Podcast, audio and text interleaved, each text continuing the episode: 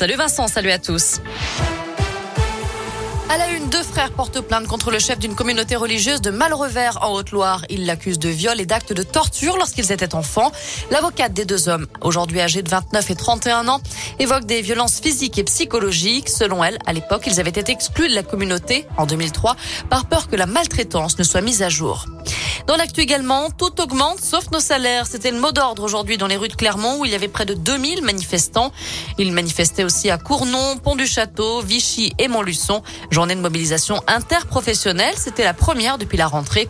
Une grève pour la hausse du SMIC et des salaires contre les réformes de l'assurance chômage et des retraites.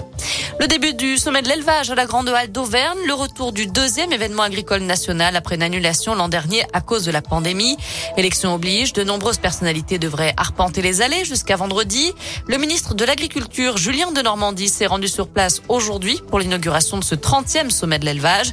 Laurent Wauquiez, le président d'Auvergne-Rhône-Alpes, sera sur place, lui, jeudi. À retenir aussi cette macabre découverte à Moulins ce matin.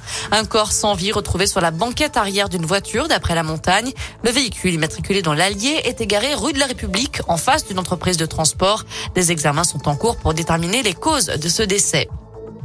À retenir aussi la fin de la prise d'otage dans une prison de l'Orne. Un détenu qui purge une peine de réclusion criminelle à perpétuité a retenu deux agents pénitentiaires au sein de la prison de Condé-sur-Sarthe. L'un d'eux a été blessé à l'œil. Le détenu s'est finalement rendu.